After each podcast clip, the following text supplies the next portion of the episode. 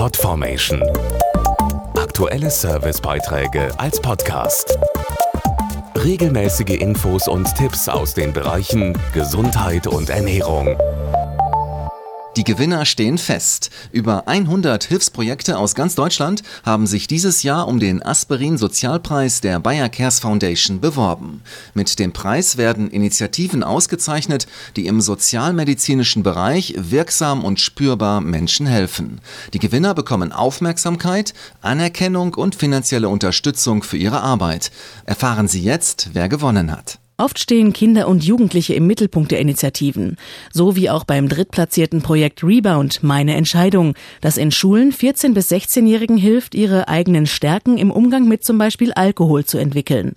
Dazu Projektleiter Henrik Jungaberle. Wir möchten erreichen, dass Jugendliche Risikokompetenz entwickeln, also besser mit den Risiken umgehen können, die sie so umgeben. Dazu gehören auch Alkohol und andere Drogen.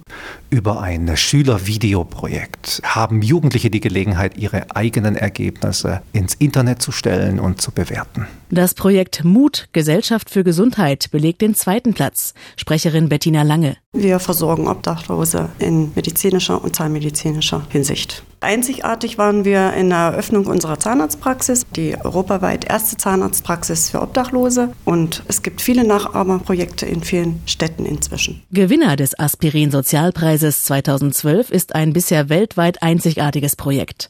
Es kümmert sich um Menschen, die als Kinder vor über 65 Jahren Schlimmes erleben mussten.